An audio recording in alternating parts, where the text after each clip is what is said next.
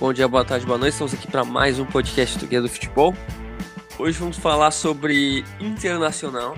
Semana passada a gente falou sobre o Grêmio, então a gente conversou um pouquinho sobre quais são as opções de mercado do Grêmio. Hoje o Grêmio já está até atrás do Borré do River Plate, então algumas coisas mudaram, mas acho que o que importa, a gente conseguiu falar bastante sobre uma reformulação no elenco.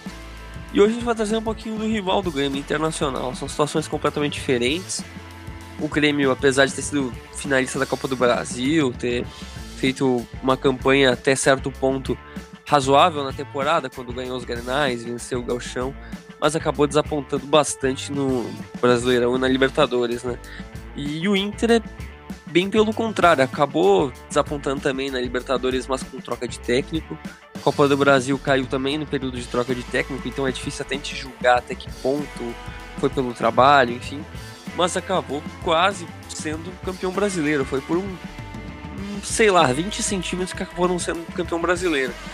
Então são situações diferentes, apesar dos dois ter sido vice. O torcedor do Grêmio está muito mais revoltado pelas atuações e o Inter muito mais magoado por não ter sido campeão. Mas essa introdução aqui rápida, só para apresentar aqui Vitor Emanuel, como sempre, para a gente debater aqui sobre o Inter nessa noite de quinta-feira. Boa noite, Vitor. Boa noite, Rodrigo. Bom dia, boa tarde, boa noite a todos. Vamos falar um pouco aqui do quase campeão brasileiro, né? Foi, como você falou, 20 centímetros mais ou menos que separou o Inter do, do fim da seca. Mas vamos lá, porque o Grêmio vai passar por reformulação, né? Ou a gente esperava que fosse passar, até agora ainda não teve muitas novidades. Mas o Inter, eu acho que vai ter vai ter mais, mais novidades porque trocou de técnico, é, totalmente diferente do, do que estava lá com Abel Braga. Ainda mais que é um técnico estrangeiro, que geralmente tende a ter um pouco mais de liberdade para fazer contratações. Então vamos falar um pouquinho de um time que promete ter mais novidades, até agora foram poucas, né? Mas é, eu espero, pelo menos, que, que venha muitos jogadores para o decorrer da janela da temporada em si. Acho que são situações diferentes, né? Apesar dos dois times não quererem contratar tanto, porque Grêmio e Inter contrataram muito para a última temporada, muito mesmo. E acaba tendo, depois a gente vai até ver aqui um retrato disso, de tu ter muitos jogadores emprestados depois, muito jogador com contrato alto que não tem que fazer. E o Inter acabou tendo esse problema, então, até pelos bons resultados que o Inter teve, né? O Inter resolveu fazer contratações pontuais e pensar pontualmente no mercado, promover alguns meninos da base que foram bem ano passado já nas últimas rodadas, então promover esses caras para o time principal já desde o início da temporada e fazer uma base interessante para o restante do ano. E acho que a ideia do Inter é bem semelhante ao do Grêmio nesse sentido, mas são caminhos diferentes. Né? Se o Grêmio quer mudar um pouco no sentido de contratação, porque quer apostar mais na base, o Inter já tem uma base formada de time, então não precisa mudar tanto, né? Vai contratar apenas o que realmente necessita. Então vamos falar aqui um pouquinho do Inter, Vitor. Semana passada foi tu que fez a pauta do Grêmio, hoje eu fiz a pauta do Inter. Mas é um time que teve bastante saídas, né? Se a gente for pensar. Mas se a gente for analisar nome por nome, vários jogadores já estavam emprestados anteriormente ou não estavam tendo muitas oportunidades, né? Então acho que a gente pode até começar a lista aqui. Mas o que, que te chama a atenção aqui das, das saídas confirmadas do Inter? O que, que tu acha que foi bom o Inter ter se livrado? Qual a tua opinião em relação a isso no momento? Bom, o Inter fez o, o que tinha que fazer com aqueles jogadores emprestados. É, teve alguns bons, é, bons empréstimos para outros clubes aí também da Série A, é, outros da Série B. E deu uma aliviada boa na folha, na folha salarial, né? É, destacar aqui com certeza o da Alessandro, né, que já estava com a saída confirmada desde o final do ano passado. É um ídolo, um ídolo gigantesco do Inter, depois de mais de 10 anos, ele não está mais vinculado ao clube. O, o, Musto, né, que foi uma decepção muito grande, um cara é, contratado de confiança do Kudê, que fez uma temporada bem abaixo, bem decepcionante. O Endel, que falhou zonhamente contra o esporte, colocou o título em em xeque, talvez um dos principais erros individuais que tiraram o título do, do Internacional. E a, é, é, o, o Leandro Fernandes, né, que chegou no meio da temporada, naquela situação que o, que o Inter estava precisando de um atacante, com o Guerreiro machucado, estava é, sem muitas opções, o Galhardo estava é, praticamente sozinho ali, depois caiu um pouco de produção também. Ele chegou, jogou pouco, um jogador bem limitado, e saiu para o Nacional também, junto com, com o D'Alessandro. É, em geral, é o que eu falei. É, saídas esperadas, é, alguns empréstimos interessantes, como o Guilherme Pato para o Cuiabá para jogar a Série A, e um alívio bem grande na folha salarial. É, não, com certeza. A gente pode analisar até alguns nomes aqui que ganham um salário relativamente bem alto, por exemplo, o Natanael, que é um jogador que foi contratado por 300 mil e pouco do Ludogorets, nunca jogou e foi emprestado para o Atlético Goianiense, foi até bem. E aí renovaram o empréstimo para a próxima temporada. Outro jogador que ganhava bastante, o Leandro Fernandes, que chegou como reposição ainda para as lesões no meio do ano. Acabou jogando muito pouco, quando jogou foi mal, agora foi para o Nacional por empréstimo com o Inter pagando também parte do salário. Outro caso de parte do salário foi do Wendel, que apesar de ter rompido em definitivo, o Inter vai pagar o que devia para ele até o final da temporada, em, acho que é em metade, que ele foi para o Cuiabá. Então são várias mudanças, né? Acho que das saídas mais significativas não tem nem muito o que falar, né? Porque, por exemplo, o Guilherme Pato já estava emprestado antes, o Kehler nem jogava, o Pedro Lucas, o Bruno José, o Ferrarez, o, o próprio Zeca, que foi uma grande decepção, o Valdívia, todos esses já não estavam jogando, né? Que saiu em definitivo o Zeca, saiu em definitivo, o Valdívia saiu finalmente definitivo após aquela renovação bizarra de contrato com ele de três anos depois da queda do Inter. Ninguém nunca entendeu isso. O cara ganhava um salário absurdo. E não sei se o Vitor sabia isso aí, mas é curioso que na pandemia, quando o Inter cortou o salário, o único jogador do elenco do Inter que pertencia ao Inter que não aceitou redução foi o Valdívia, né? Acho que tem uma, tem uma explicação aí por trás. É mole, bicho. É Nossa. mole. Tem boatos, né, que até dizem, né, que isso aconteceu, que ele se recusou a jogar a Série B, que ele não era jogador de Série B. Agora... Ah, tá. Ele tá jogando aonde agora? pois é, agora foi o que sobrou para ele. Mas outros jogadores que também saíram, né? Que, por exemplo, a gente já citou o Wendel, o Valdívia, a Zeca, esses saíram faz, uh, faz agora, pouco tempo.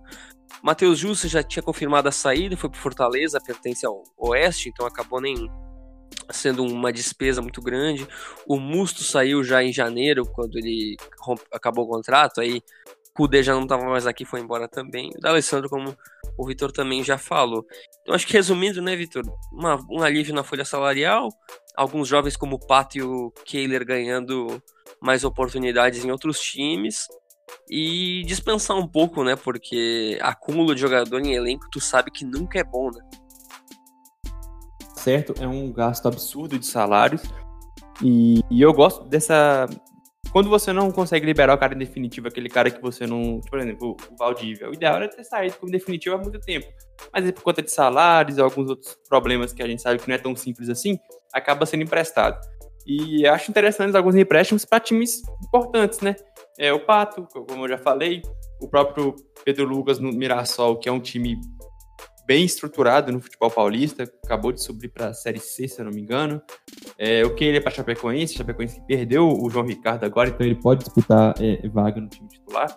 O Bruno José, que foi para o Cruzeiro, é, ele foi muito bem no, no Brasil de Pelotas, ele foi definitivo, mas se eu não me engano, o, o Internacional tem alguns parte dos direitos dele ainda, vem jogando, vem entrando bem comparado aos outros atacantes do Cruzeiro. Então achei movimentos bem interessantes e o principal, não perdeu nenhum titular, e digo mais, não perdeu nenhum jogador de rotação. Porque o Musso já tinha saído da rotação há muito tempo, o Leandro Fernandes. Pô, a gente já fala dos atacantes aqui. Se tem uma posição que o Inter não precisa, é atacante.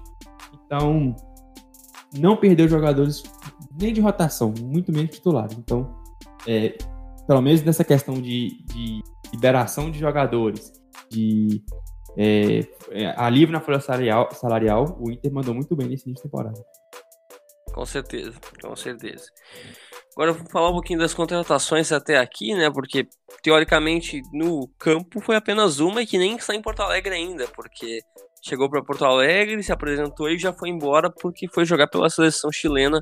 Acho que é amistoso contra, contra a Bolívia, se eu não estou enganado, mas acho que é isso que é o Carlos Palacios, né, destaque do União Espanhola, que até fez um embate ali, venceu o jogo de ida na, nos playoffs da Libertadores contra o Independiente do Vale, mas acabou perdendo a volta por 6 a 2 eu acho.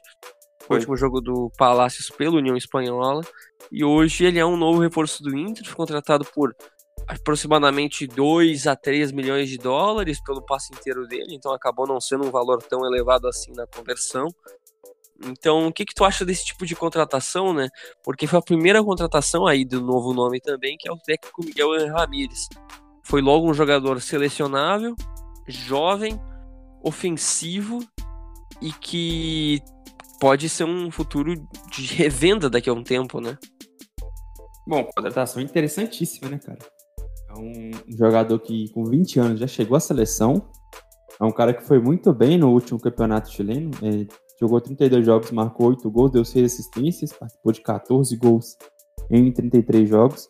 É, numa campanha é, mediana da, da, da União Espanhola, mas que ele foi o, o grande jogador. É, na verdade, nem foi mediano, não, foi uma boa campanha, né? Foi o quarto colocado e ele foi o, o grande jogador do time.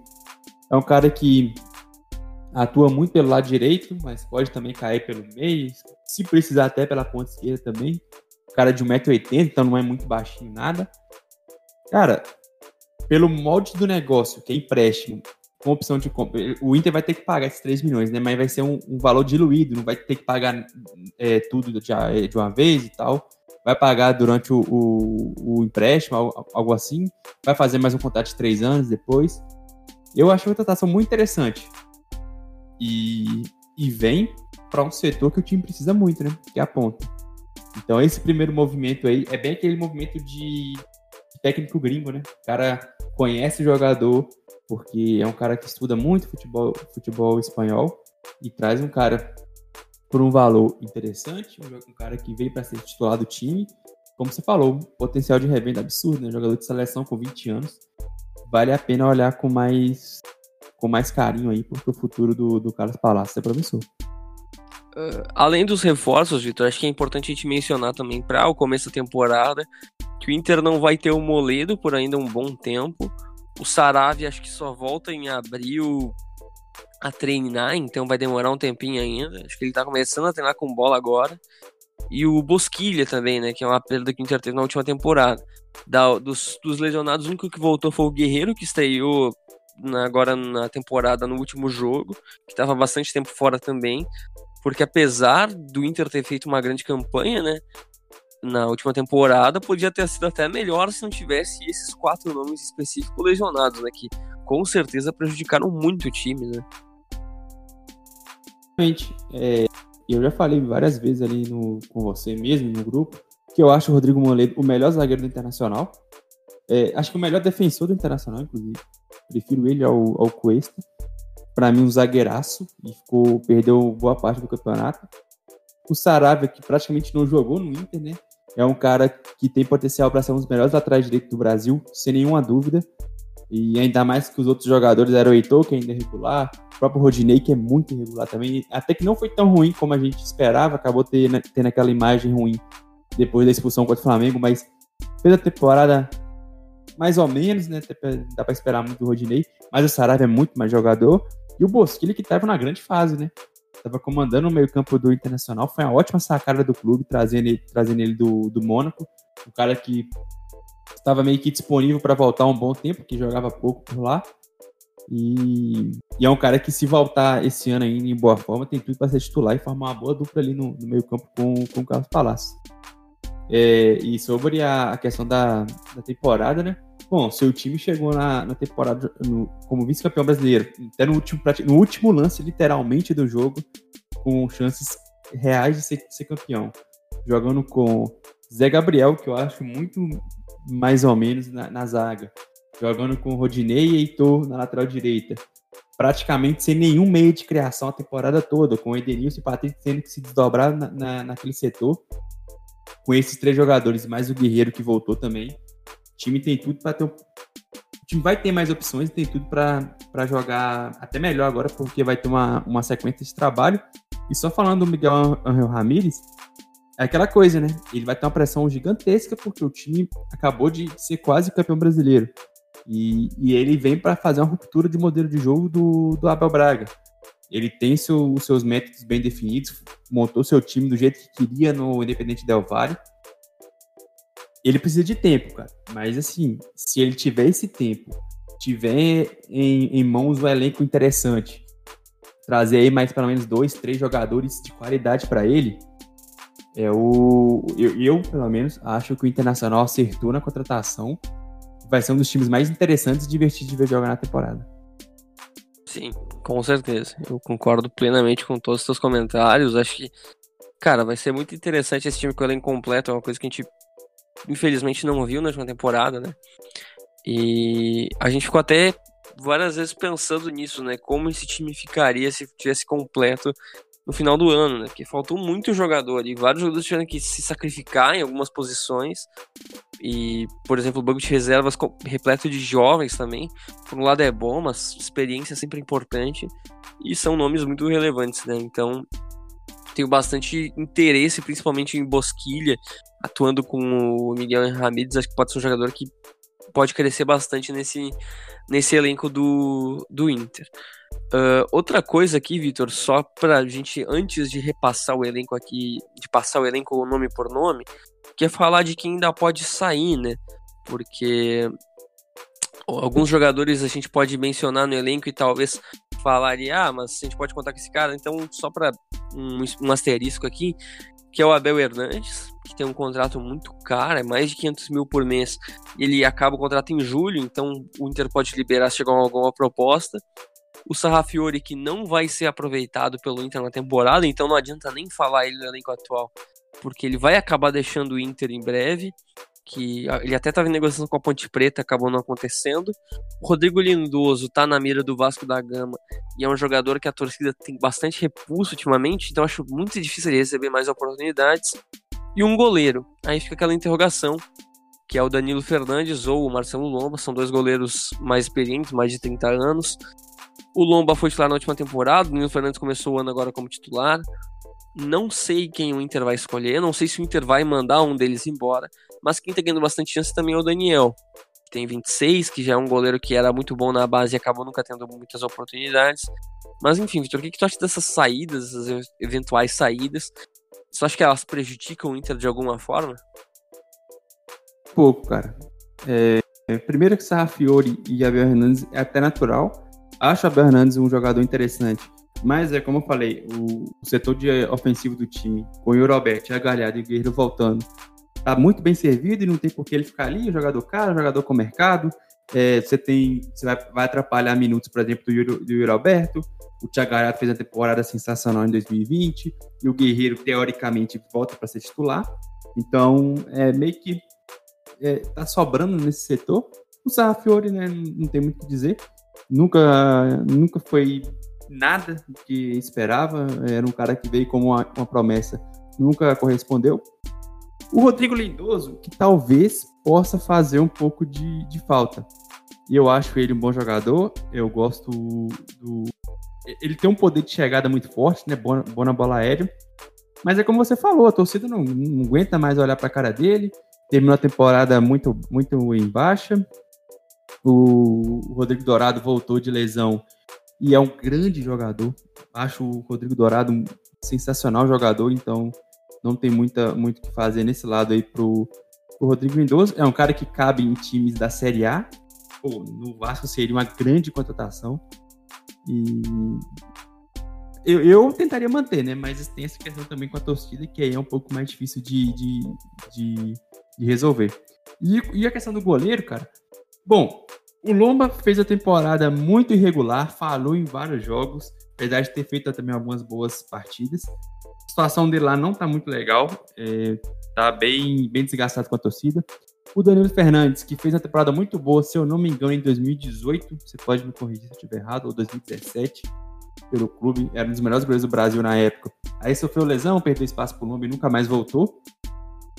E com o Daniel no, como reserva, e sempre ouvi dizer que ele é um, goleiro muito bom e ainda promissor, apesar de 26 anos, é aquilo que a gente já falou várias vezes no, no podcast. Posição de goleiro é, começa a envelhecer lá com 33, não, não tem. Não, e, e, com 33 você ainda tem mais 5 anos de carreira aí no mínimo. Então ainda tem muito tempo ainda para se desenvolver, para ser titular do Inter. Eu não vejo sentido em manter os dois. São goleiros é, mais velhos, né? Que não tem muito mais do que evoluir, com da diferença de 32 e o nome já tem 34. e são bem mais, bem mais caros que o Daniel, por exemplo. Acho que seria interessante liberar um, dar espaço para o Daniel e deixar o outro ali como, como reserva imediata. Boa análise, acho que tem que liberar um goleiro, né? Até porque é um jogador que, nesse caso, os dois jogadores da, da posição recebem um salário mais elevado, então eu acho que é natural até o Inter liberar essa, um, um jogador dessa posição. E o Abel Hernandes ganhou um salário muito alto, né? O Inter até tentou, entre aspas, achar um mercado para ele, mas é difícil alguém que vai pagar os 500 mil que ele recebe hoje. E é um jogador útil, né? Até certo ponto. Ele não é nenhum craque, mas é um jogador útil. E passagem até em Premier League, etc. E o Sarrafiori é um cara que prometeu muito, né? Mas vai acabar que, que o Inter não vai querer muito aproveitar ele. Porque acho que já passou o tempo, né? Aqueles caras que quando tu insiste muito já não deu certo, não adianta insistir mais. Mas. Vamos pra montagem de elenco aqui, Vitor, falar posição por posição. Vou começar aqui com os goleiros. O Inter tem hoje cinco goleiros no plantel principal. Tem o Daniel, tem o Marcelo Lomba, tem o Danilo Fernandes, tem os goleiros Anthony e Vitor Hugo, de 19 anos, e o Kehler, que era a quarta opção ano passado, acabou indo para Chapecoense para ganhar mais minutos. Tá bem servido, né? Tá bem servido até demais, né? É, é como eu falei, eu daria espaço pro Daniel, liberaria um entre o Danilo e o Marcelo e deixaria os outros moleques aí ganhando experiência, jogando nos times de transição, times sub-20, etc. Acho que o, que o Inter não deveria mexer na posição, acho que não tem necessidade, a não ser que apareça alguma, alguma oportunidade de mercado muito grande aí, um goleiro do Santos, lá o, o John, o João Paulo, alguma coisa nesse sentido, mas é muito improvável, então acho que o, o Inter não tem que se preocupar com a posição de goleiro. Apesar que eu acho que essa opinião não é muito popular entre a torcida, não, né? Não sei, a opinião da torcida hoje parece ser mais pró-Danilo, pelas atuações do Lomba no passado, que foi diversas vezes irregular. Mas é uma impressão, eu não sei mesmo. Já vi gente falando que talvez seja uma. colocar a mão. Talvez colocar a mão e os pés no fogo ao mesmo tempo, porque se tu entrega o Lomba para algum time, por exemplo, que acho que é um cara que talvez tenha até mais mercado pelo porque ele estava jogando em bom nível, e tu mantém o Danilo Fernandes. Só que o Danilo Fernandes é um goleiro que não é titular há uns três anos já, um cara sem ritmo. Aí o Danilo, por exemplo, chega pra ou se titular ou reserva, tanto faz. E ele acaba falhando e tu, pô, tu não tem mais a outra opção que era o Lomba, que é uma opção mais segura. Então, não sei. Não sei mesmo que o Inter vai tomar de decisão. Mas acho que há muito tempo já, desde os tempos de Alisson, é uma posição que o Inter não tem muito se preocupado, né? Então, acho que hoje o Inter tá tranquilo nessa posição. E acho que a gente pode falar mesmo para lateral direita, né? Querendo ou não, tá, tá bem servida. Acho que a lesão do Saravia com certeza complica, mas até pelo ano que o, que o Rodinei teve ali na reta final e pelo Heitor, que é um jogador promissor, apesar de não ter caído nas graças do Abel Braga, tu tem ainda mais duas revelações, né? Que são o Lucas Mazetti e o Vinícius Tobias na, na lateral. Então, é um, acho que é uma posição bem tranquila também, né? Também, também. Eu acho que acho que tem que se preocupar ainda menos, né? Porque é, eu acho que vai renovar o empréstimo do Saravia pelo menos até o final do ano. E aí, se conseguir contratá-lo, seria sensacional para o Internacional. Como eu falei, é um cara que tem potencial para ser um dos melhores da posição no Brasil, sem nenhuma dúvida. O Rodinei é cumpridor, sendo, é, é cumpridor, não precisa ser é, ter preocupação se precisar dele eventualmente. Acho que ser o titular do time não dá. Então tem que ver essa questão do, da volta do Saraiva, porque o Heitor precisa ter chances, cara. Ele teve alguns bons momentos em 2020. É irregular, obviamente, é muito jovem também, então é natural que seja irregular. Mas ele precisa ter um pouco mais de tempo. E o Vinícius Tobias, 17 anos, é um cara que nos foi vendido como um, uma referência para a seleção nos últimos próximos anos. Teve até é, especulação que algum time europeu, o Shakhtar, você... o Shakhtar né, ofereceu 6 milhões de euros pra, por ele, e o Inter acho que ele não, não aceitou. Então, eu quero ver esse cara jogar, porque ouvi maravilhas dele. Então, é mais uma opção aí para o Inter não precisar, não precisar se preocupar. Eu acho que até pode estar o luxo, se o Sarabia não demorar muito a voltar, de devolver o Rodinei para o Flamengo. Que você fica com o Heitor, Sarabia e Vinícius Tobias. Acho que está mais que suficiente para a temporada. É, eu também acho. Acho que o Rodney ia ser liberado, mas acho que até por aquela coisa de tu manter a equipe que tava ganhando, né? Não, que, não querer mexer muito nela, o, o Inter acabou preferindo manter o Rodney, não teve que pagar nem um pouco a mais para nessa temporada, só manter o pagamento do salário integral, que é bem alto, acho que é uns 400 mil por mês. Mas o Inter acabou mantendo ele, então acho difícil que o Inter mexa alguma coisa. O contrato do Saravia até dezembro, o Inter renovou até final do, da temporada, que ele está em recuperação ainda. Acho que o Saravia vai jogar pouco esse ano ainda, não sei quando ele volta, mas, mas acho que está bem servido, até pela ascensão do Vinícius Tobias e até do Mazete, que tem ganhado partidas agora como, como opção na, na lateral. Vitor, migrando para a zaga, talvez tenha sido a posição mais polêmica do Inter na última temporada, né? Cara, bem provável, tá? Porque o Moledo ficou muito tempo machucado. E aí, no início da temporada, ele perdeu posição pro Zé Gabriel, porque o Zé Gabriel tinha a melhor saída de bola.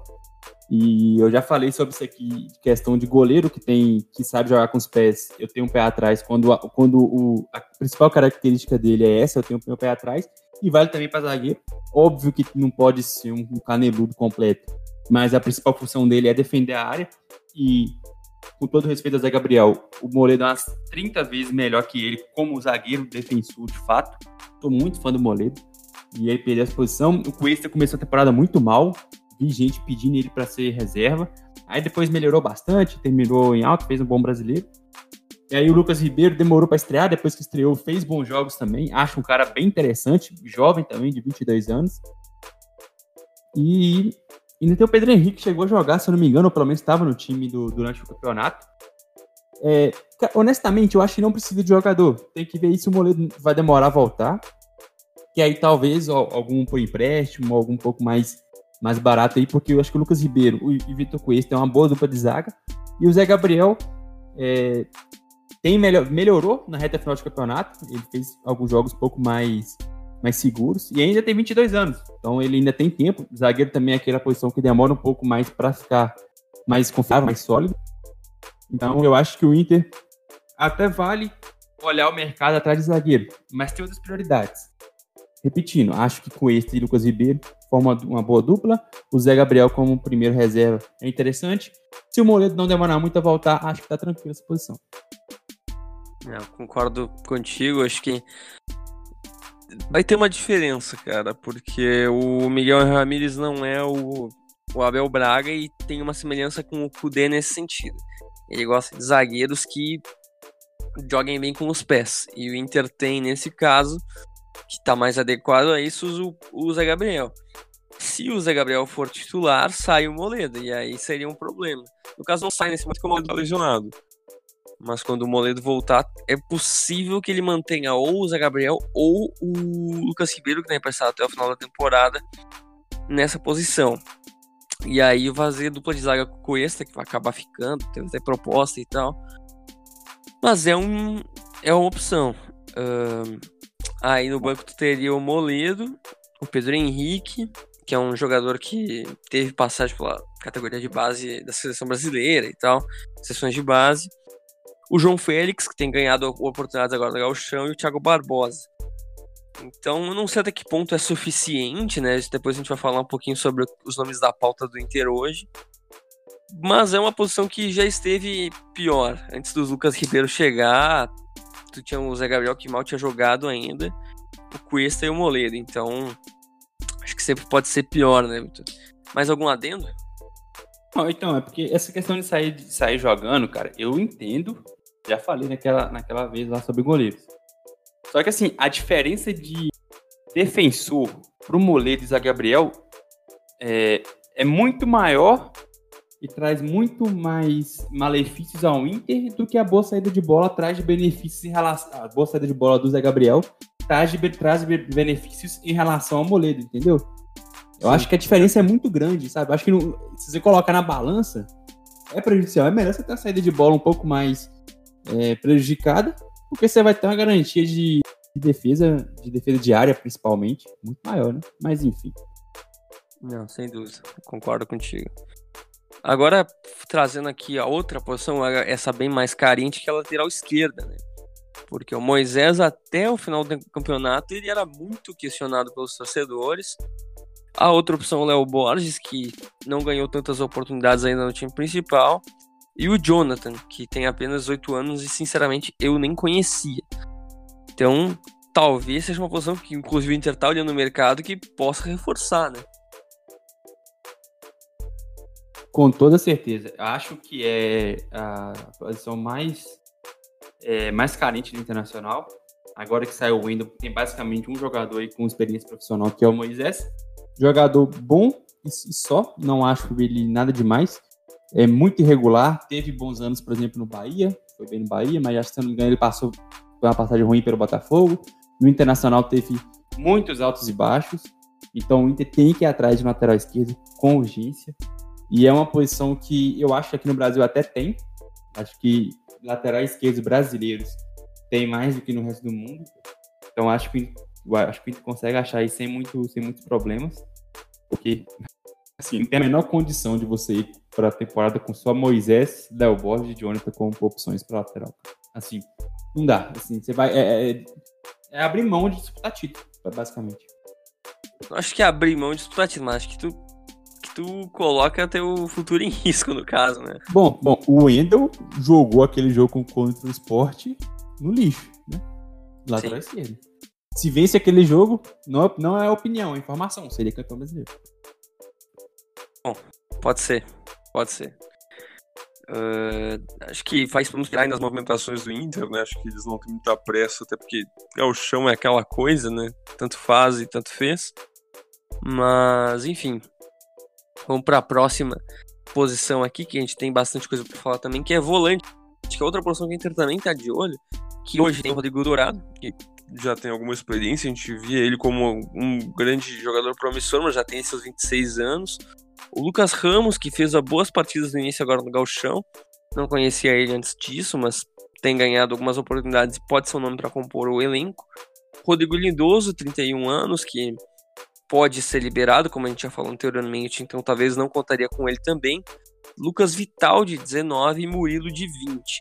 É uma posição que, claro, o Inter sempre pode recuar um meia, como o próprio Edenilson, Nonato, Johnny, mas fixo mesmo dessa posição, talvez o Inter tenha que ir pro mercado, né?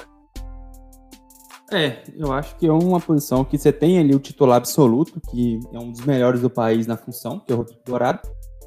E só que como você disse que o do Rodrigo Lindoso, aquela questão de tá, já estar tá sendo especulado no Vasco, é, má relação com a torcida, parece que o ciclo está se encerrando mesmo, acho um pouco perigoso e só com a molecada como opção para o Rodrigo Dourado. Ainda mais se é um cara que tem histórico de lesão. O Rodrigo Dourado ficou mais de ano, se não me engano, parado por conta de lesão grave. E, e, aí, e aí recuar Edenilson, recuar Patrick, algum desse próprio Nonato, acho que você perde um pouco das boas qualidades dele ofensivas eu traria também um jogador para ser opção ao, ao, Dourado. Talvez um experiente ali para fazer. para diferenciar um pouco aí dessa molecada que, é, que tá no banco. Mas acho sim que o Inter precisa de um meio campista. Talvez não precisa nem, nem de um volante, fato. Mas um cara que possa jogar ali com uma qualidade um pouco melhor do que Edenilson, Patrick, que recuados acho um pouco mais. É, um pouco inferiores, né? O nível cai bastante com eles recuados em comparação com o Dourado. Sim, sim, não, concordo contigo. E o Dourado tem que lembrar que ele recém voltou de lesão, né? Então, tipo assim, não pode, não pode colocar toda a responsabilidade nas costas dele também. E pelo relato que a gente ouviu até agora, o Miguel Angel Ramirez não confia no Dourado para ser titular. Então ele vai pro mercado. Assim? Não sei se chegou a ouvir falar nisso, mas o, hoje o Dourado não é considerado um jogador que tem as funções que o Miguel Angel Ramirez quer para posição. Então, dizem que ele é adaptável, que ele pode mudar esquema para os jogadores que ele tem, que ele não vai ficar pedindo reforço como outros estrangeiros faziam, mas que é uma grande opção o Dourado começar o ano, o ano ou a temporada em jogos grandes como reserva e talvez até uma contratação de peso para essa posição. Bom, né? Eu, eu confio no, no, no Miguel Angel, mas eu, eu acho o Dourado grande jogador, mano. Assim, se não fosse as lesões, ele teria espaço na Europa, tá? Sinceramente. Eu acho que sim, mas depende também, porque ele foi muito inconstante em alguns momentos e. É, é, é. Não seria da elite, né? Mas ali. É, um teria, jogador da. Udinese ali. Não, não, calma. Vamos lá, um, um jogador do, do Nice. Pode ser, pode é, ser. Um time que tá um patamar acima da Udinese. É, eu não Ali, quarto tá escalão, quarto escalão da Europa. Quarto escalão É, da Europa. pode ser, pode ser. Ahn, então, para o meio-campo, já mudando aqui um pouco nosso papo, mas tá ainda ficando ali, porque tem vários jogadores que podem jogar no- na volância. E o Prachedes, que hoje parece ser o titular do Inter, que tem 19 anos. O Patrick, que também pode jogar como ponta, que é um dos maiores jogadores desse Inter uh, atualmente. O Edenilson, que é o coração Monstro. do time. Eu sou muito fã. De... Mano, o Edenilson, cara. Que jogador. que ele aí pro teu rival, né? Ah, não, não, mas aí eu. Já- cara, eu já tô aceitando já o rival. Tô de boa. Mas acho que ele não vai, acho que ele vai acabar ficando. Outro jogador que vai ficar é o Nonato, que tem já seus 23 anos, já não é mais tão jovem assim. O Johnny, que inclusive tá na seleção dos Estados Unidos agora, que é uma história bem bizarra, porque ele, Deus. ele nasceu nos Estados Unidos, mas ele- o Johnny é só farra, porque o nome dele é João mesmo. Só que é sério, é sério, pode procurar. Meu Deus. Só que ele acabou nascendo lá quando os pais moravam lá. Então, ele não tem nenhum laço com os Estados Unidos, mas como ele nasceu lá e tem cidadania, os Estados Unidos foi lá e chamou ele antes pra já garantir Ele tá a no time convocação principal? dele. Cara, eu acho que ele tá no time principal. Dá uma olhada aí, mas eu acho que ele tá no time olhando principal. Vou olhar aqui. Ah, o Maurício, que, o, que o, o Vitor pode falar bem, que veio do Cruzeiro numa troca bem bizarra pelo Pótica. Bosquilha já falou anteriormente, Rafiori também. O Amaya, que é um jovem colombiano de 19 anos que pode ganhar as primeiras chances do time titular. O Nicolas, que inclusive é meu conterrâneo, tem 19 anos. Kleberson e Igor Pereira também com 19 anos. Então, Vitor, o que, que tu acha? Porque eu acho que não tem muito mais que tu contratar. Se tu contratar mais, tu vai inflar ainda mais uma posição que já tem muitos jogadores para talvez três vagas por aí. Eu tô olhando aqui essa lista que você fez e eu tô. Tô lembrando que o Inter tava negociando com aquele Gabriel Neves, né? Que acho que viria pra volância. Pra volância. Tá, tá bom. E tava. E tava. Eu. Tava. Mas nenhum não, né? Era só o Gabriel Neves mesmo, né? A princípio, sim. Porque assim. Não faz sentido trazer mais ninguém. O Inter nessa, nesse setor aqui tem jogador de todas as características, bicho. Tem jogador de força, chegada, velocidade com Patrick Edenilson. O próprio Nonato não é tanto de velocidade, mas é um cara de chegada, tem um bom passe. O Prachedes é um craquinho, tem futuro absurdo. O Bosquilha, meio armador de criação de jogadas. O Maurício, criar cria jogada, chega muito bem à área, bate muito bem, tem finalização muito, muito boa e é muito jovem também. O Johnny, que entrou, fez algumas partidas no ano passado. É, Então, para mim tá ótimo. Assim, eu, eu não, não mexeria. Inclusive, vale até liberar alguns jogadores, além do Fiore, talvez emprestar pelo menos mais um desses aqui. Estão aí 19, 18 anos. Acho que vale é, dar rodagem para eles em algum outro lugar, porque ele não vai jogar. Você, eu, aqui você falou comigo para Chedes é o titular, beleza. Eu acho que ele tem que jogar mesmo, mas não pode tirar Patrick e Edenilson, principalmente o Edenilson. Principalmente. Mas o Patrick também fez um campeonato brilhante, cara. Então eles, eles são titulares. O Bosquilha daqui a pouco volta. O Maurício fez um grande jogo contra o Caxias. E o Maurício, cara, ele foi jogador da seleção sub-20 sempre. É, foi um dos grandes jogadores do, do Cruzeiro que chegou à final da Copa do Brasil sub-20 ou 17, não lembro direito. Mas ele era destaque de lá.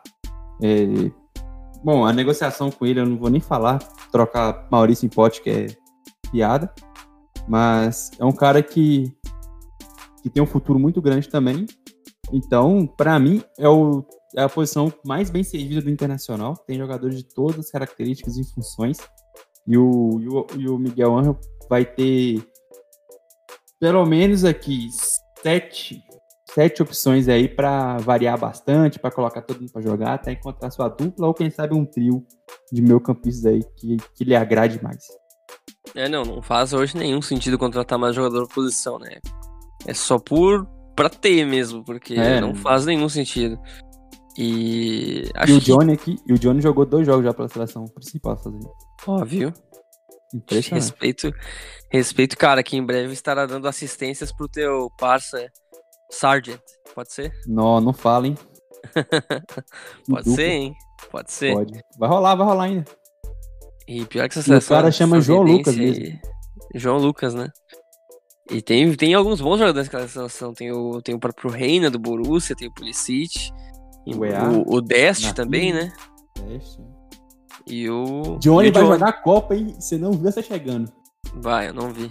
Ou. É, vamos ver se a Jamaica vai permitir, mas depois de hoje, desses 4x1, fiquei um pouco impactado, confesso. Mas, enfim, já partindo aqui pro ataque, né? Um pouquinho dos pontas barra atacantes, barra o que tu quiser falar. Mas hoje é uma posição que o Inter pode contratar. Deve. O Vitor foi um pouco mais incisivo. Que hoje tem o Marcos Guilherme, que eu acho extremamente limitado e que ia ser liberado, só não foi porque o Miguel Angel quis dar mais uma oportunidade para ele e porque ele não quis ir pro Fortaleza. O Caio Vidal, que é bem limitado, mas tá ali fazendo o seu, o seu papel uh, como titular do Inter, tendo uma ou outra boa atuação. O Carlos Palacios, recém-chegado, 20 anos, que é um jogador bastante promissor, que ele foi contratado para jogar como ponta, apesar de na União Espanhola ele estar jogando também como meia. Então, ficou essa dúvida, mas não faria sentido o Inter contratar ele para o meio campo, né? Então ele vai jogar pela ponta do Inter. O Peglo pode jogar tanto como centroavante como ponta, só que a concorrência é tão grande como centroavante hoje que eu descarto ele naquela posição. E como um jogador com bastante potencial, acho que ele pode jogar como ponto ou até como segundo atacante, varia. O, o Cadorini eu nem conheço, tem 18 anos, e o Vinícius Melo muito menos, que tem 19. É, assim, como eu falei para ti antes de gravar, Vitor, o Inter pode colocar um Patrick na ponta, pode colocar, sei lá, talvez até o Amaya na ponta, para ser opção no segundo tempo. Mas realmente, olhando assim, parece que falta jogador, né? Fala. É, eu acho que o Palácios vem para assumir a ponta direita, que foi onde ele mais jogou lá na, na, União Espanhola, apesar de também ter caído bastante pelo meio. Creio que vai assumir a, a ponta direita.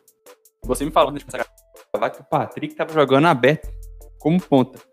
Ele até teve jogos assim no ano passado, ele jogou muito avançado em alguns momentos, porque precisava, mas não é o ideal. O ideal é ele ser aquele meio campista que, de chegada, que pode, pode avançar eventualmente. Mas é um meio campista, cara. Não, não é o ideal colocar ele como, como ponta. E aí as outras opções, assim, o Marcos Guilherme não pode ser titular. É uma opção como entrar vez ou outra e colocar fogo no jogo e tal. Ok. Não acho que seja tão ruim assim, não. Mas para ser titular não pode, não pode acontecer. Caio Vidal teve bons momentos, mas ainda acho que é cru. Acho que precisa melhorar bastante. O Peglo é muito hypado na base, né? É um cara versátil muito interessante, tem que jogar mais essa temporada.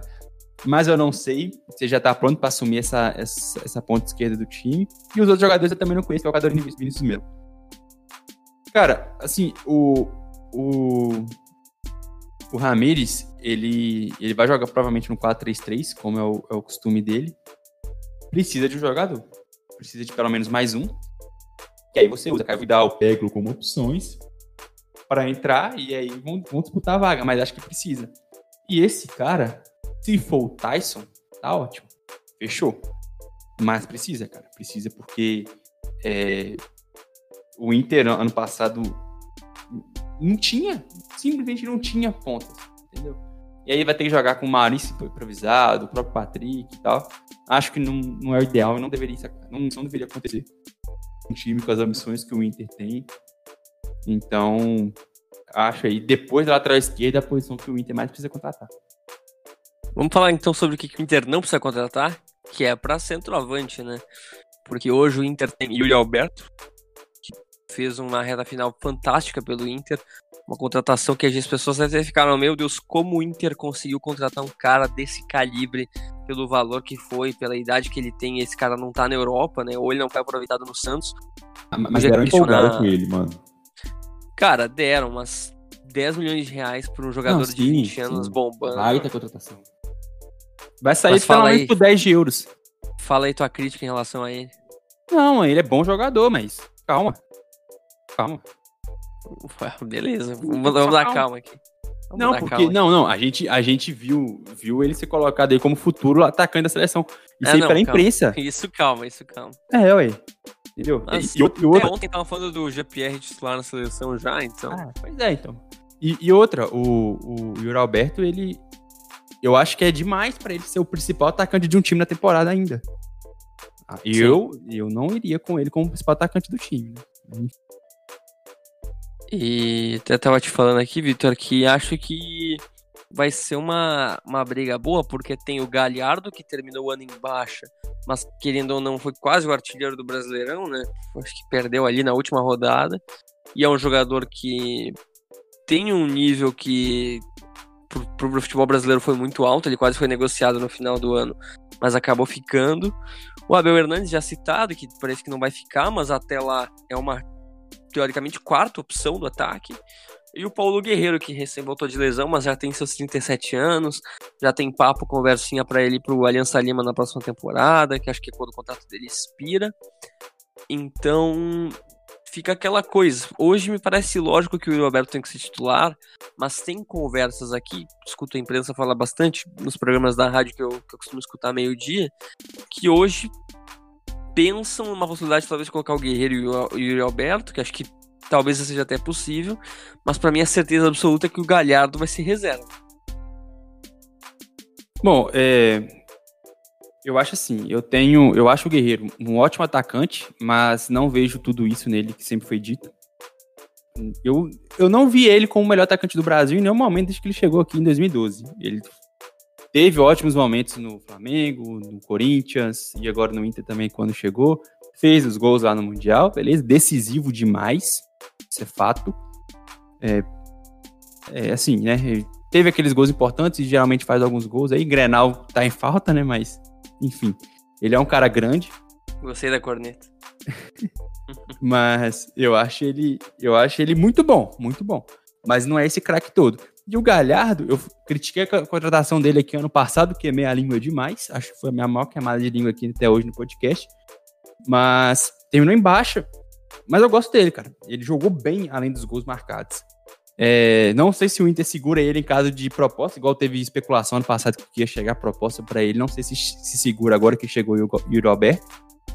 Mas assim, eu iria. Eu acho que o Guerreiro vai, vai ser titular quando tiver condições físicas. E aí o Yuri Alberto vai voltar para o banco e o Galhardo vai ser a terceira opção. Só que eu prevejo muitas variações para o Inter. Acho que vão jogar juntos aí Guerreiro e, e, e Roberto. Acho que vai jogar Galhardo e Roberto juntos. Tem opções. Eu, eu acho que no futuro próximo o Roberto vai assumir a titularidade, porque eu, eu acho que ele vai continuar evoluindo. E aí sim, e aí sim vai se tornar um jogador com potencial para a seleção, eventualmente, porque é muito novo, cara. Eu acho que ele já fez 20 anos esse ano. Ele fez já, sim. ele é 2001. Olha só. Então, Mais assim, novo muito novo. Exatamente. Então, é, ele tem tem potencial para ali, daqui dois anos, mais ou menos, ser uma opção. Então eu acho que ele vai ser o, substituto natural aí do Guerreiro, porque eu acho que o Guerreiro vai voltar a ser titular. E o Galhardo vai ser um reserva de muita qualidade. E é um cara que a vida toda foi meio campista, então ainda pode jogar como meio campista ali, disputar a posição com o Bosquilha. Acho que não, não tem nada de, de muito absurdo nisso. Então, tá super bem servido um cara bom jogador, que é o Guerreiro, não, vê, não acho isso tudo que falam, mas é um bom jogador, é, é veterano, faz um pivô sensacional, chuta bem com as duas pernas, bom cabeceador e tal. E o Alberto, potencial daqui dois, três anos de seleção de Europa, acho que o Inter vai fazer uma boa grana nele, que é muito jovem ainda. E o Galhardo, que terminou embaixo, mas fez uma temporada muito satisfatória em 2020. E pô, você ter o Galhardo depois daquela temporada como opção é luxo, né? Não, com certeza. É luxo mesmo. E acho que, querendo ou não, ele sabe do, da importância dele que ele teve pro time. Ele foi convocado, né? Teve isso, ele foi convocado. Então, Thiago Galhardo na seleção brasileira aconteceu. Aconteceu. E, aconteceu naquelas, naquela lá, mas enfim. Acabou nem entrando, mas hoje acho que o Inter tá muito bem servido nessa posição. Acho que o momento hoje, muita gente fala que é de dar chance pro Alberto para vender ele no meio do ano já. Já? Que, porque o Inter tá numa situação financeira bem ruim. E pensar Mas vai ficar que... com o Guerreiro 37 anos só? Então, é exatamente esse o ponto.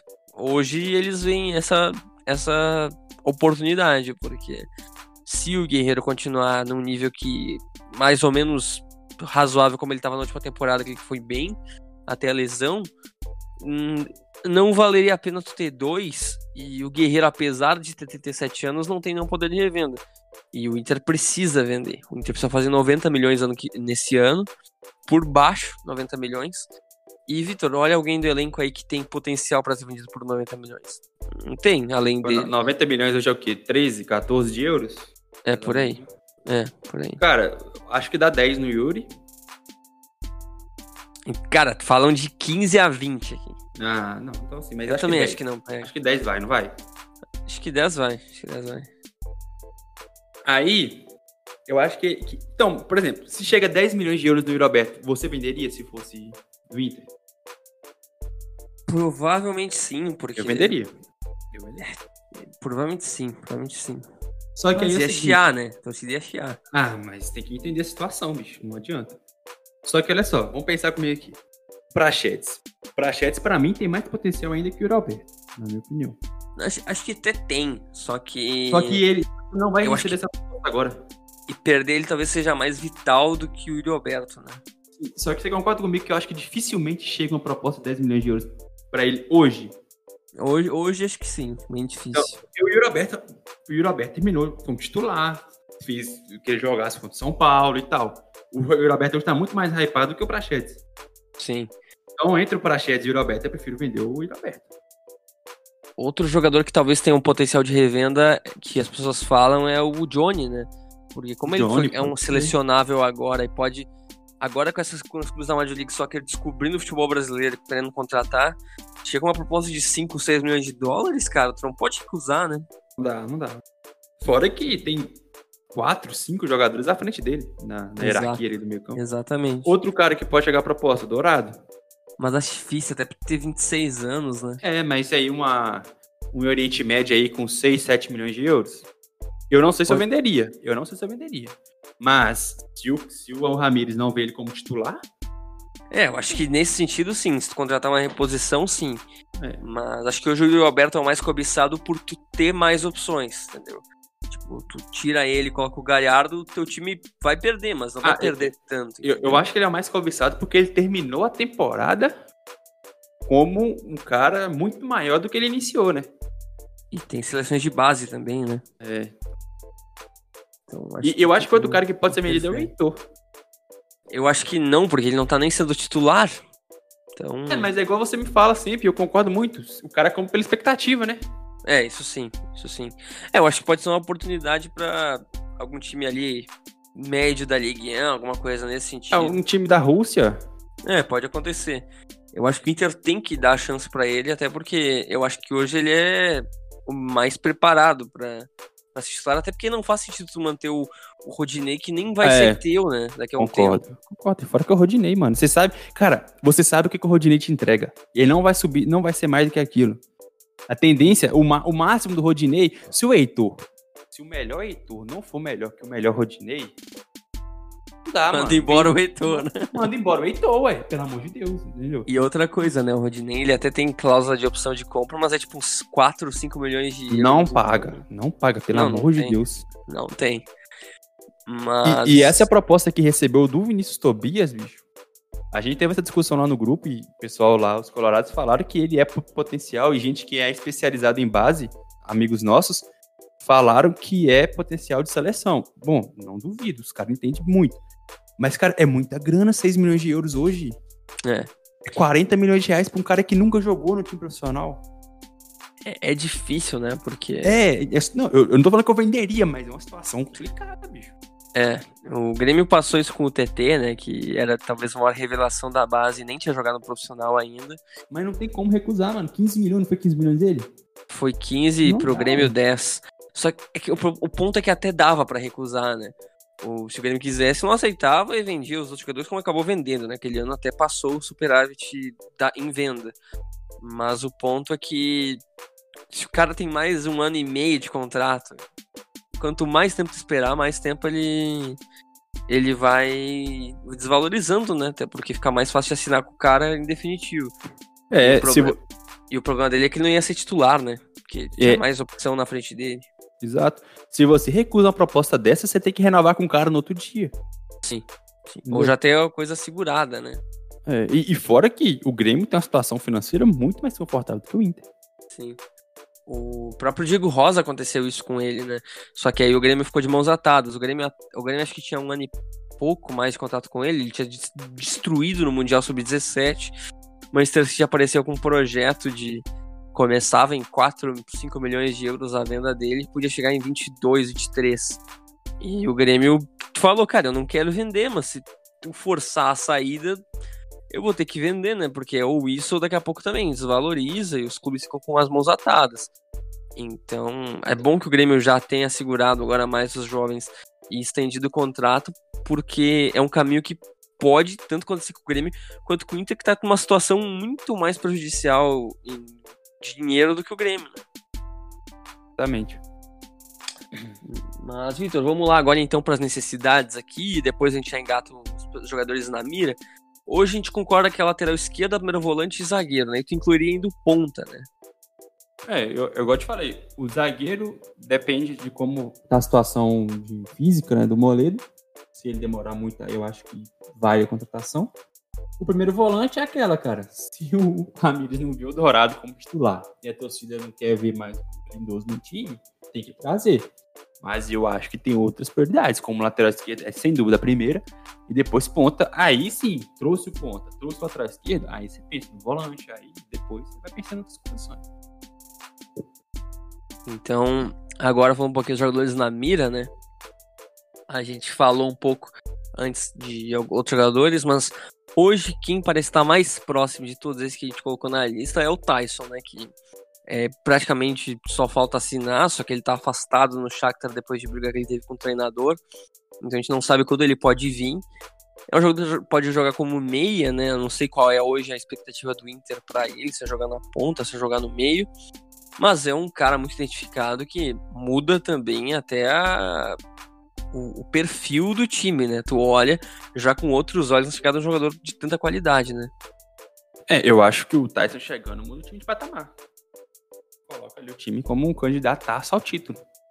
Porque aqui o Tyson ficou com uma, uma imagem muito ruim por causa da convocação para a Copa, por causa daquele famoso texto lá, né?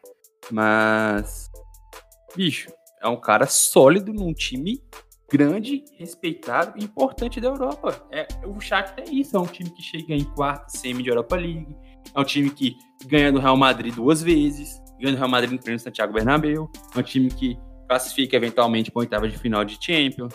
É um time que está todo ano brigando pelo título ali com o Dinamo de Kiev. E vai lembrar que o Dinamo de Kiev sempre foi o grande time da Ucrânia na época da União Soviética. E hoje o Shakhtar igualou e hoje em dia ganha mais títulos do que o Dinamo de Kiev. É um time que está revelando jogador consecutivamente aí há quase 10 anos. Há quase 10 anos aí tem algum grande jogador saindo do Shakhtar. Geralmente é brasileiro, mas vez ou outra aí sai um, um, um ucraniano também. Então, a visão que o Tyson, Tyson tem no, entre os torcedores é muito errada. É um cara que vem aqui, teoricamente, né? Vem para elevar o time de patamar e entregar aí 18, 20 gols aí sem nenhuma dificuldade. Porque o Tyson hoje, se, é um cara que vai bem no futebol europeu, na Champions League, na Europa League, a tendência aqui é destruir. Sim, né, sem dúvida. A tendência é essa. E aí, atrelado ao negócio do Tyson, surgiu também que o Marquinhos Cipriano podia vir se vendesse o Vinícius Tobias. Marquinhos Cipriano, que não tem tido tantas oportunidades lá, que é um ponta, mas está jogando como lateral, poderia ser uma opção lateral esquerda. O que, que tu acha disso? Cara, então, eu até assustei, né? Quando até te falei ali, quando eu vi o, o Marquinhos Cipriano como lateral esquerdo, porque eu, ele é um ponta de origem, mas vem jogando mesmo, jogando pouco, inclusive, infelizmente, mas jogando como é, lateral esquerdo, jogou cinco vezes só na temporada. Mas, cara, assim, se for vir pra, pra lateral esquerda, eu não, não sou capaz de opinar, não, porque eu não, não vi ele jogando com lateral esquerda ainda. Mas como ponta na base do Palmeiras e alguns jo próprios jogos lá no, no Shakhtar na, na última temporada, acho que o tá sendo interessante. Só que aí é o seguinte, eu também já não vejo sentido de trazer Tyson e Marquinhos Cipriano pra ponta. Entendeu? Sim. Então, Sim. eu acho que assim, se trouxer o Tyson, acabou o problema na ponta. Tem, tem Sim. Outro jogador que foi sugerido na lateral esquerda, que também pode jogar como meia esquerda, é o Francisco Ortega, né, que do Vélez Sarsfield, que é um jogador com bastante potencial, ele tem 22 anos e é convocado para as seleções de base também da, da Argentina, foi convocado já. E é um jogador que hoje tem bastante potencial, né? Eu nunca vi ele jogar, sendo bem honesto, mas dizem que é um jogador que pro futuro também do Inter pode ser bem interessante até como revenda também, né? É, também não conheço ele muito bem. Mas é um cara aí importante no Vélez. E indicação do, do Ramires, né? Isso. Confiar no cara. Não tem o que fazer. Apesar que tem muito gringo já no, no, no Inter, né? Tô No time- aqui, né? É, no time titular é, ideal hoje, tem pelo menos quatro. Né? Guerreiro, Palácios, Cuesta e Saravia. Quando Saravia voltar. E o. É, Guerreiro Palácios. É, você pode jogar com o Johnny ainda. o, o americano o- Johnny. É, mas o Johnny ainda consegue por causa do passaporte brasileiro. Ah, então tá de boa. tá de boa. Mas então, só no time, eu acho que hoje o time é, ideal, entre aspas, tem quatro já, né? Então tem que tomar um pouco de cuidado com isso.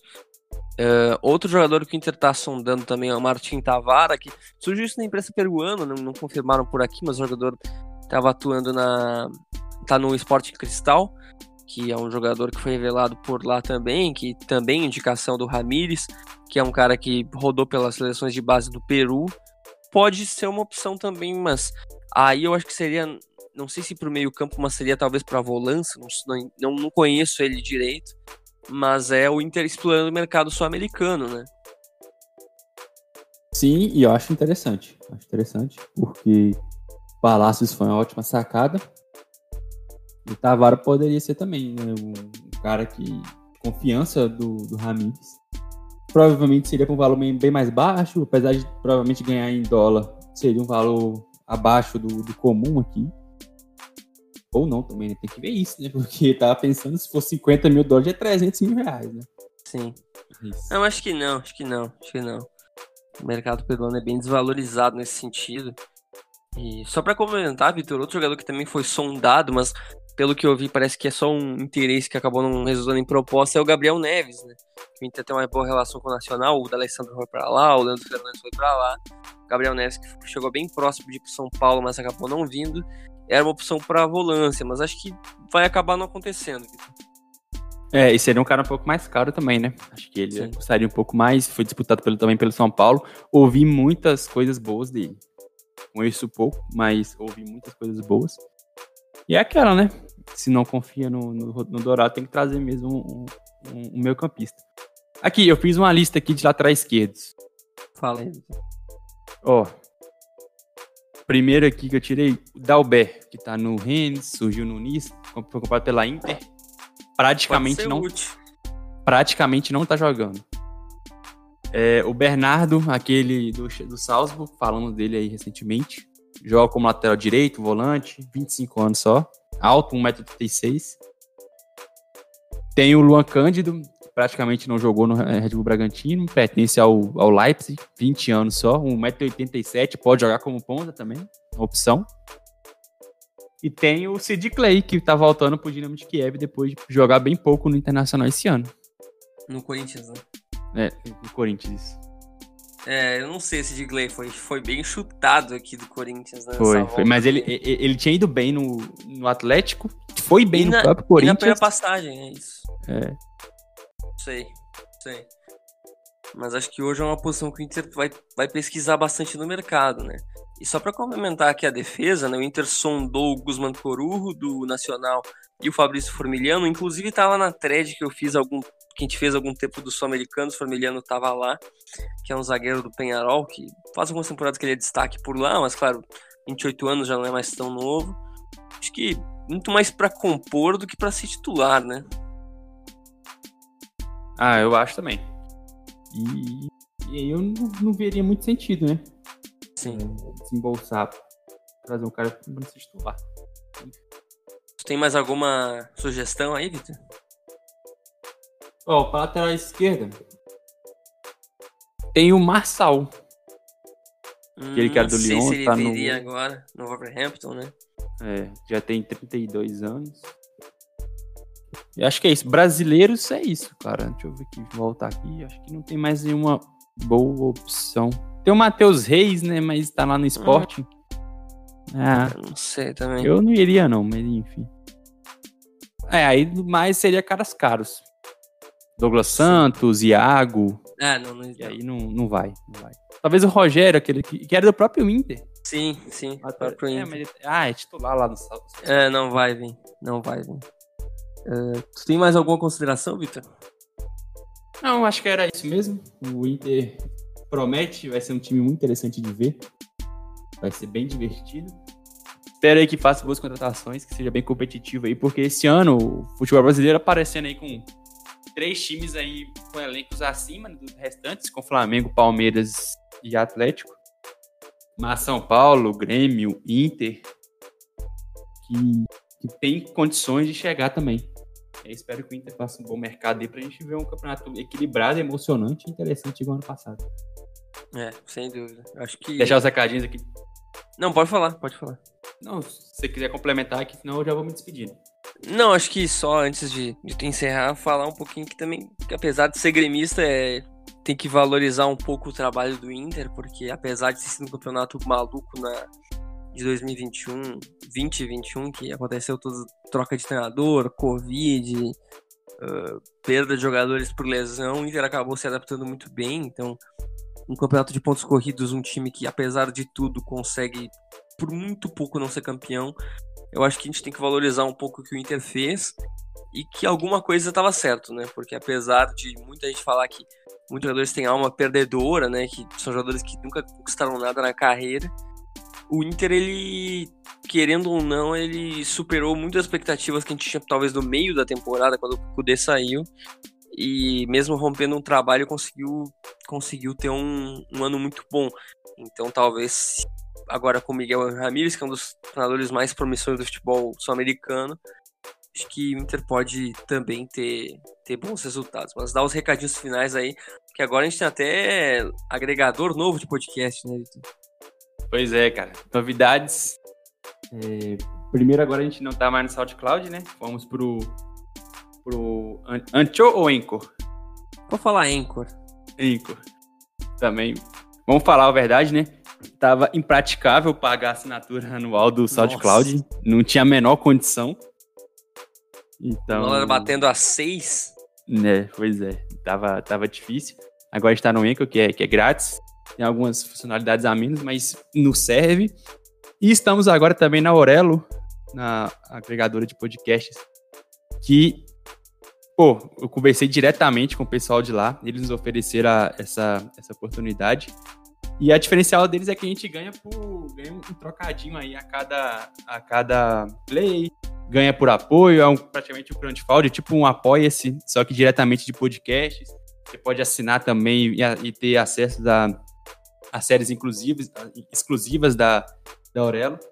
Então, quem puder e quem tiver aí a Aurelo, dá uma baixada, ouve o, o- o guia por lá.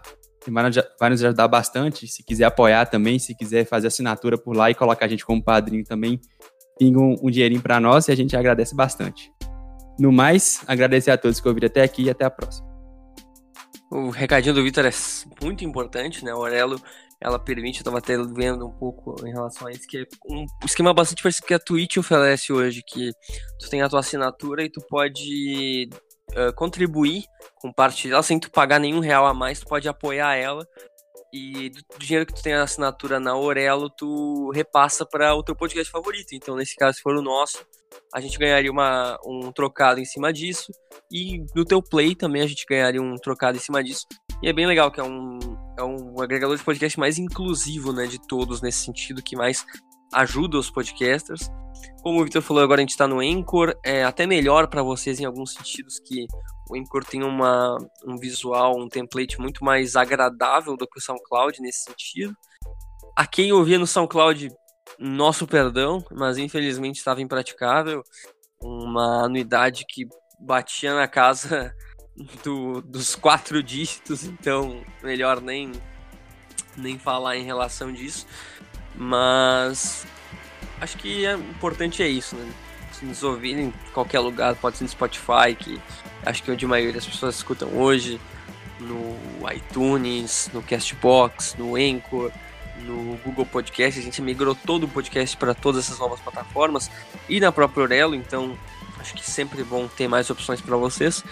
E estamos também disponíveis no Deezer, né? Que é, muita gente tem, acho que com plano de operadoras também, que o Deezer acaba ficando gratuitamente, então o nosso podcast está gratuito também no Deezer. E era isso, pessoal. Então nos acompanhe sempre na arroba Guia do Futebol no Twitter, Guia, do, uh, Guia Futebol Plus também. A gente está sempre publicando conteúdo diferenciado por lá. E era isso. Uma boa noite a todos, uma, bo uma boa tarde a todos, um bom dia a todos. E esse foi mais um podcast do Guia do Futebol.